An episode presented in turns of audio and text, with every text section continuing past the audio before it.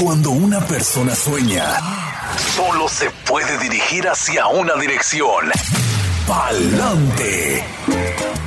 Hay miles de historias, algunas de sacrificio, otras de riesgo, pero también de superación, y una de ellas podría ser la tuya. Inmigración, sueños, retos y triunfos. Bienvenidos al programa Pa'lante mi gente, de la firma de abogados Vázquez en Servi. Y precisamente vamos para adelante con toda esta nueva información que nos trae en el día de hoy la abogada Bárbara Vázquez desde Vázquez y Servi. Bienvenida, abogada. Muchísimas gracias, Brenda, y como siempre, muy buenos días a todos. Aquí un placer siempre estar con ustedes compartiendo información sobre inmigración. En nuestra programación de Palante Mi Gente por Oxígeno Radio, nuestra meta siempre es mantenerlos informados y contestar sus preguntas. Recuerden que siempre pueden encontrar nuestros episodios de Palante Mi Gente en nuestra página web de Vasquez and Survey y también en cualquier lugar donde ustedes acostumbren a escuchar sus podcasts.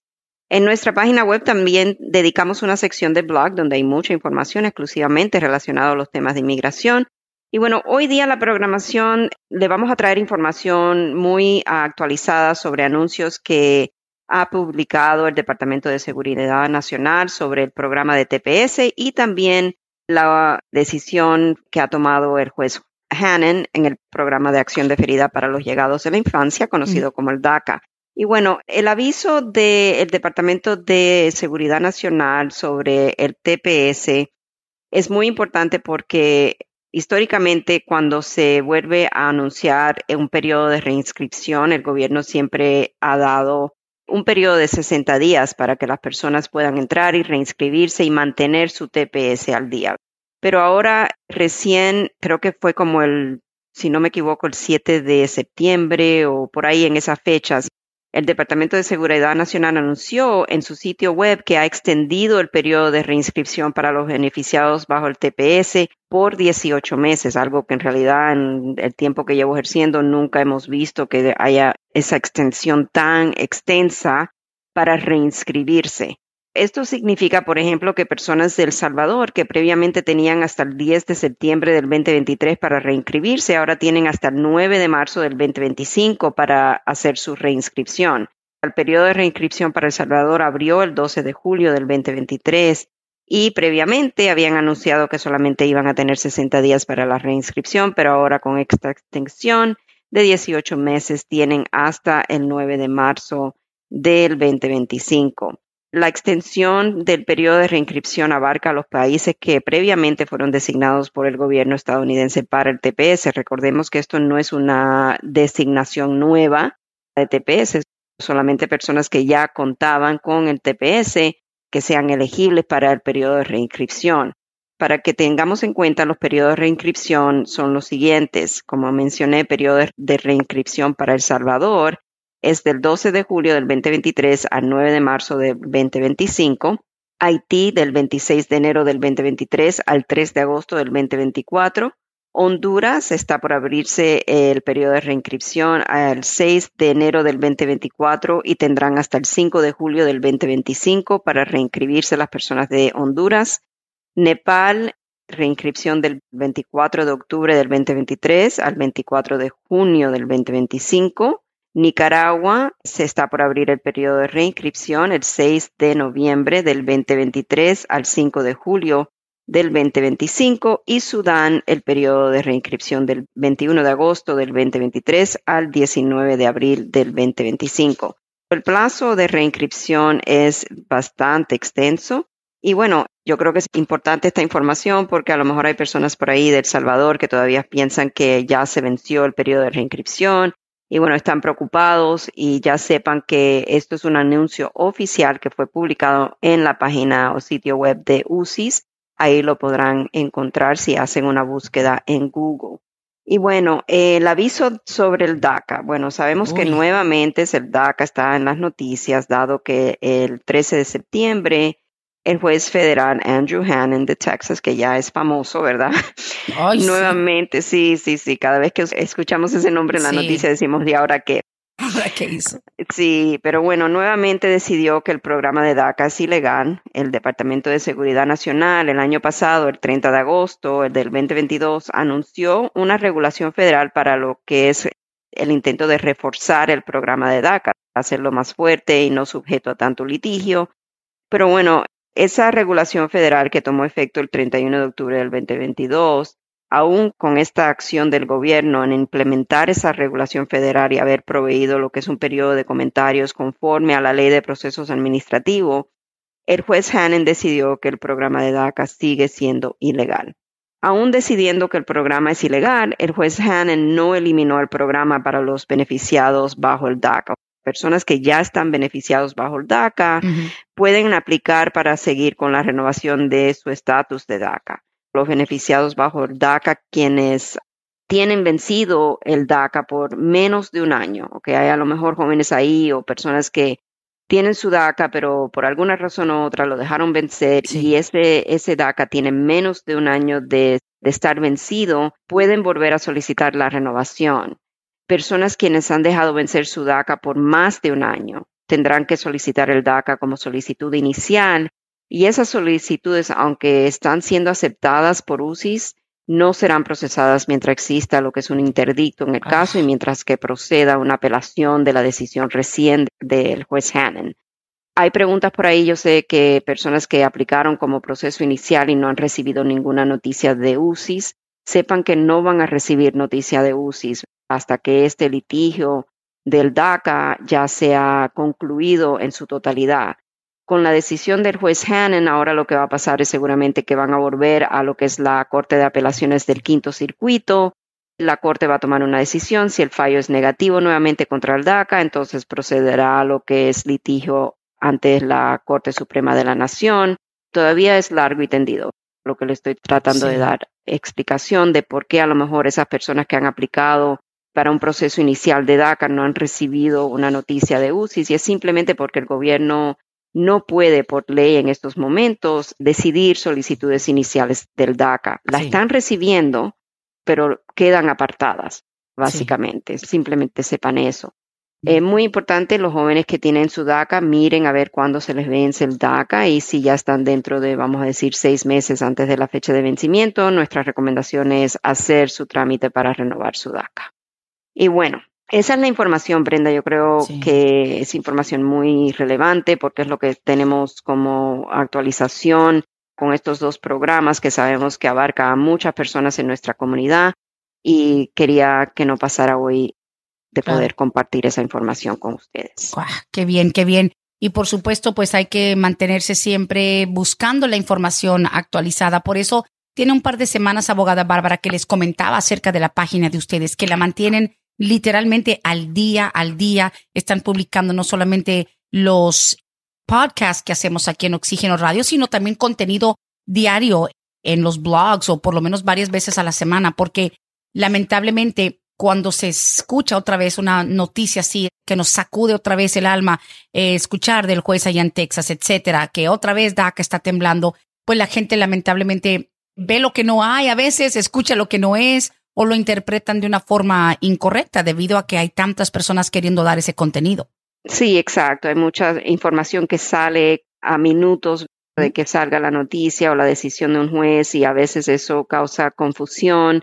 Nosotros por lo general tratamos de esperar a que ella hable sobre el tema porque es para nosotros la autoridad que es toda la información que viene de decisiones de los jueces federales y lo que está pasando en el ámbito migratorio. Entonces compartimos esa información con nuestros radio escucha y también a través de nuestra página de web sitio Vasquez and Survey. Claro, claro que sí, www.imlaw.us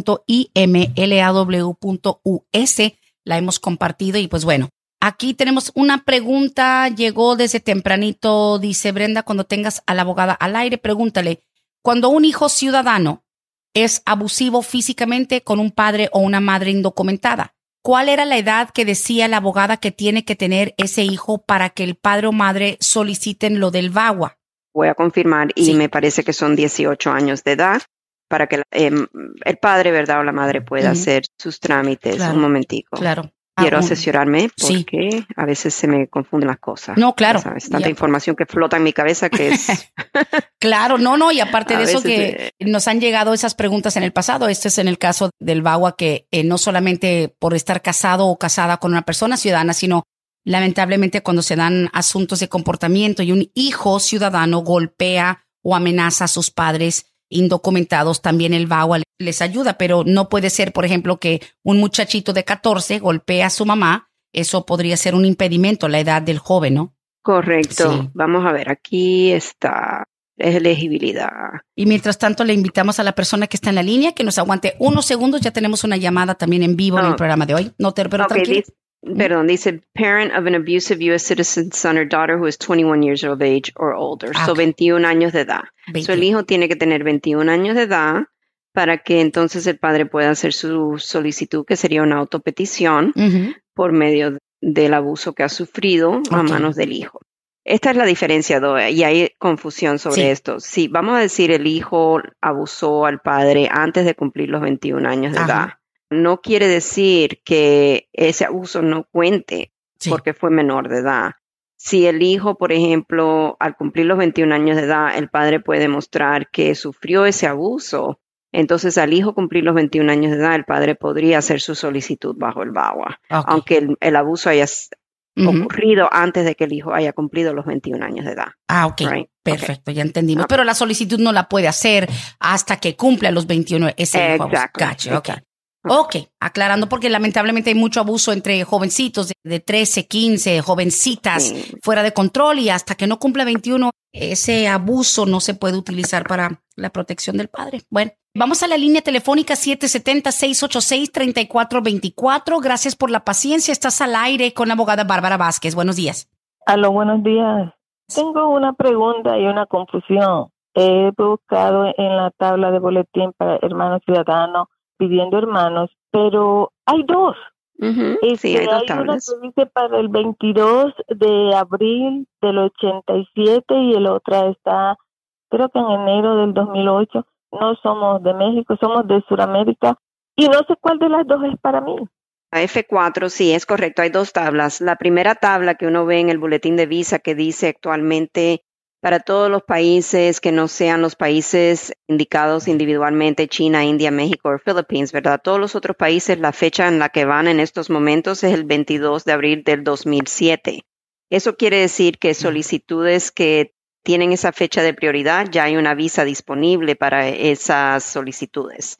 Ahora, con esa fecha o antes, que hayan entrado antes del 22 de abril del 2007 o a más tardar el 22 de abril del 2007. La segunda tabla es la tabla que indica cuándo la persona puede empezar su proceso. Si usted tiene una fecha de prioridad del primero de marzo del 2008 o antes, entonces ah. podría empezar su proceso, pero no quiere decir que hay una visa disponible.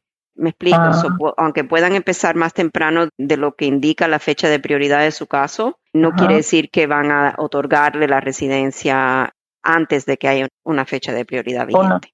Eso es lo que significa la segunda tabla. Ya, muchísimas gracias, ya entendí. Ok, de nada, cómo no. Gracias, gracias, feliz día y listo, aprovechen 770-686-3424 en vivo el día de hoy con la abogada Bárbara Vázquez. La siguiente pregunta que tenemos, ¿qué posibilidades tiene mi pareja de obtener su residencia por medio del matrimonio? Dice, te explico, él tiene permiso de trabajo, ya que tiene un caso de corte de migración por cancelación de deportación, pero ahorita no le han renovado su permiso de trabajo ya a más de un mes. Mandamos la aplicación como seis meses antes que se le venciera. Solo recibimos el recibo de que ya les había llegado. Pero no sé, la pregunta es que, digamos, si lo de la cancelación de la deportación está como lento o, o pausado, digamos, ¿puede ahora moverse para categoría de por matrimonio? Sí sería posible, lo único es que cuando una persona está en trámite de deportación, si el señor se casó dentro de lo que es estar en proceso de deportación, tiene que aplicar a una exención que se llama In Proceedings Exemption, básicamente donde tiene que demostrar por clear and convincing evidence, que son evidencias claras y convincentes de que el matrimonio es un matrimonio válido y no para evadir las leyes de inmigración el nivel de pruebas un poquito más elevado.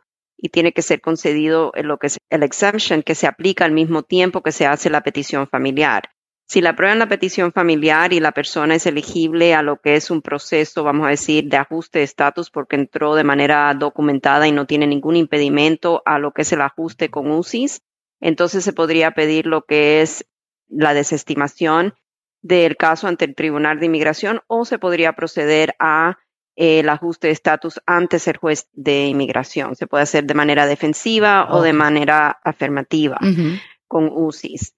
Esa es una. Si él no es elegible para el ajuste de estatus porque a lo mejor entró de manera indocumentada y tiene que hacer el proceso consular, entonces lo que se podría pedir en este caso es que el juez considere lo que sería la desestimación del caso o el cierre administrativo del caso de cancelación de deportación para tener él una oportunidad de archivar un perdón, si es elegible al perdón de presencia indocumentada, esperar que UCIS adjudique el perdón, entonces dependiendo de la decisión del juez, pedir que el caso sea reagendado y desestimado para que él pueda proceder a lo que es el proceso consular en la entrevista del consulado en su país natal. Si el caso es posible ser desestimado, pedimos la desestimación del caso para que entonces pueda salir sin ningún impedimento a lo que sería el proceso consular. Sí, la respuesta básica es sí, pero hay que analizar muchos factores del caso, y le recomendaría que si tiene un abogado en su caso, que a lo mejor consulte con su abogado sobre las posibilidades. Si no tiene abogado en su caso, entonces con mucho gusto podría llamarnos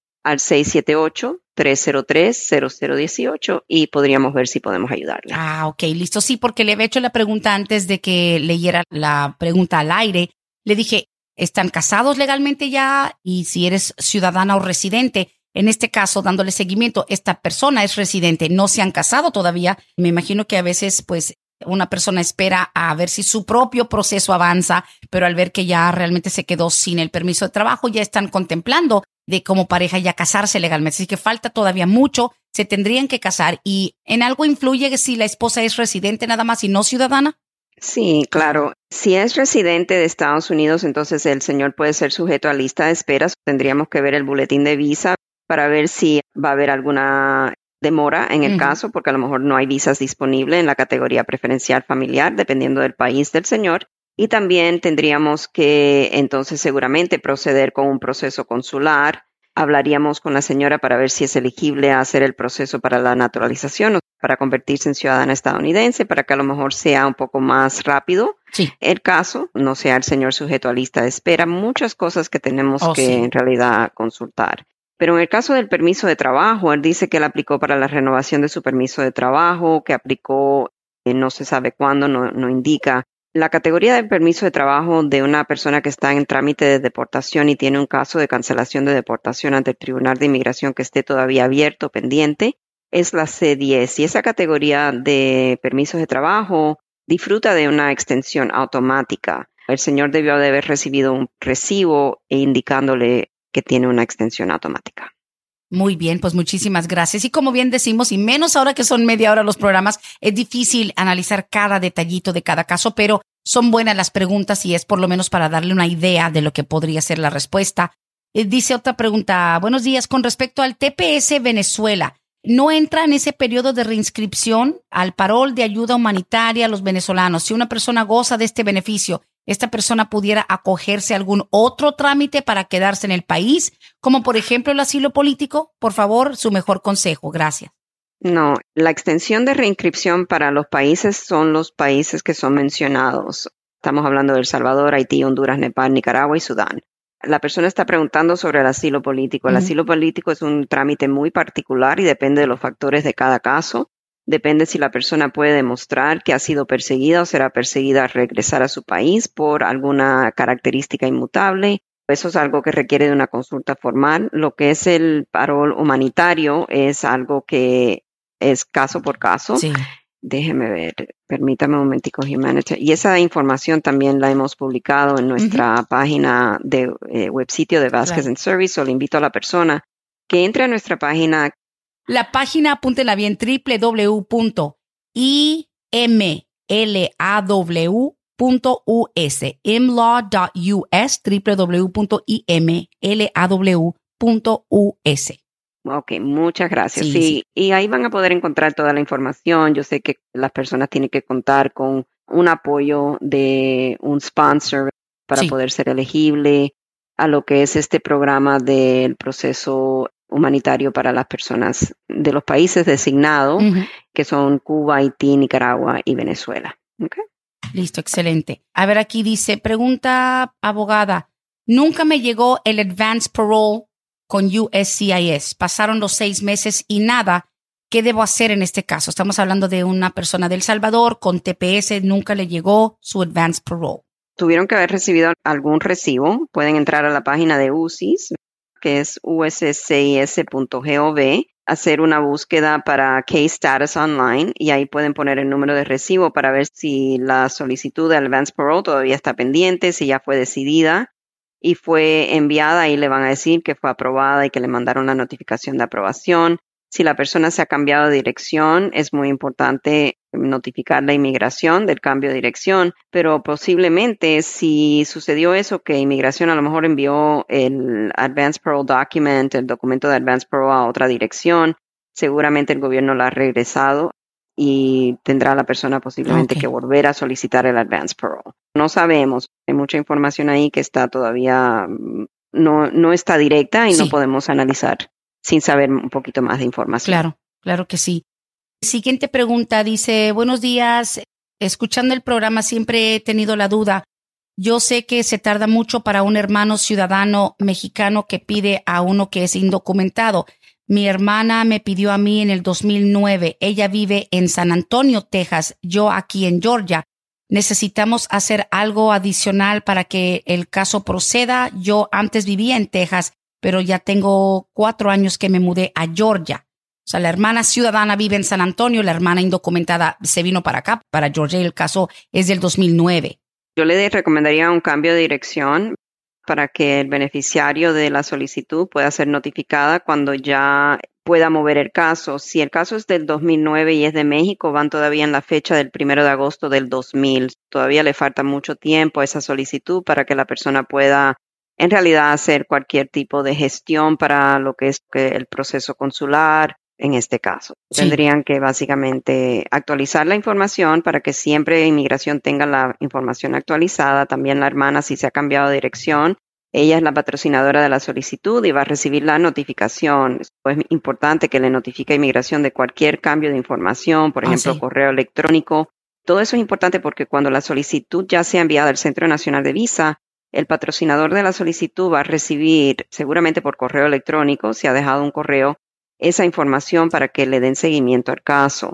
Eso es muy importante, tener toda la información actualizada. La pregunta que yo le estaba haciendo en el momento de la pausa era que entonces en un caso como estos, donde una hermana ciudadana pide a una hermana indocumentada y viven en dos estados separados, ¿cuál es la dirección que rige, que determina, debería ser la de la hermana ciudadana que la pidió o de la beneficiaria? La persona que fue quien la pidió. La hermana ciudadana va a recibir la notificación de aprobación a la dirección, pero a veces si, por ejemplo, han puesto la dirección del beneficiario en lo que es la dirección a donde quieren recibir la notificación, eso tiene mucho que ver. Mi sugerencia siempre es que hayan cambios de direcciones que se hagan de la persona que ha hecho la petición familiar y si hay alguna información de dirección del beneficiario que también se actualice esa información. Bien, listo. Y la última preguntita del programa dice aquí, buenos días. Si una persona ya en seis meses se le vence su DACA y ya está contrayendo matrimonio en las próximas semanas, ¿le conviene renovarlo o es más rápido de una vez entregar la solicitud? Y si se casa esta pareja, ¿qué tan rápido después del matrimonio civil pueden someter la solicitud de esposos? Muchas cosas aquí. Primero que nada, la recomendación es siempre mantener su DACA activo, no obstante a que se vaya a casar. No sabemos si el matrimonio es con una persona ciudadana estadounidense. No sabemos si la persona con DACA ha viajado con advance parole o si entró legalmente a Estados Unidos. Y para poder aconsejarle sobre el trámite a seguir y el tiempo de demora, necesitamos esa información. Si asumimos que el matrimonio es con una persona ciudadana y que la persona o entró legalmente a Estados Unidos o con un advance parole y no hay ningún impedimento, entonces harían el trámite de ajuste de estatus junto con la petición familiar, todo un paquete. dependiendo de en qué estado viven, asumiendo que viven aquí en el estado de Georgia, vamos a decir, y que mm, el matrimonio es con una persona ciudadana, vamos a ver aquí un momentico. Le voy a decir el tiempo de procesamiento para un caso de ajuste, aproximadamente 80% de los casos, conforme a la información en el web sitio de UCIS, son adjudicados o decididos en 22.5 meses. Ese es el tiempo aproximado aquí en Atlanta. Mucha información que queda pendiente para saber. No sabemos en qué proceso está esta persona con DACA. Cuando digo eso es porque muchas personas que tienen DACA fueron traídos a Estados Unidos de manera indocumentada cuando eran niños. Y si esa es la situación y la persona es casada con una persona ciudadana americana, para poder hacer el proceso de ajuste de estatus aquí en Estados Unidos, como paso inicial tienen que pedir un advance parole y tienen que ser concedido ese advance parole. Y sabemos que bajo el DACA el advance parole solamente lo pueden considerar cuando hay razones humanitarias, laborales o educativas por el cual están pidiendo el permiso para viajar. Listo, muy importante saber todos esos detalles que pues se pueden presentar en otro momento y recordándole a la gente 678-303-0018, el número directo para hacer ya su cita en Vázquez y Service 678 303 0018 y como siempre mucha información, sobre todo actualizándonos en cuanto a lo que es DACA y pues otra situación de un poco de incertidumbre entre millones de, personas. Muchísimas gracias, Brenda. Y bueno, para mí ha sido un placer traerle esta información. Espero poder publicarla muy prontamente en nuestra página de web sitio para que esté todo actualizado y ahí que tengan esa información pero bueno, muchísimas gracias. Para mí siempre es un placer estar con ustedes y espero que tengan feliz día. Igualmente, gracias, abogada. Hasta aquí hemos llegado hoy, pero siempre vamos pa'lante, mi gente, con Vázquez en Servi. Hasta la próxima.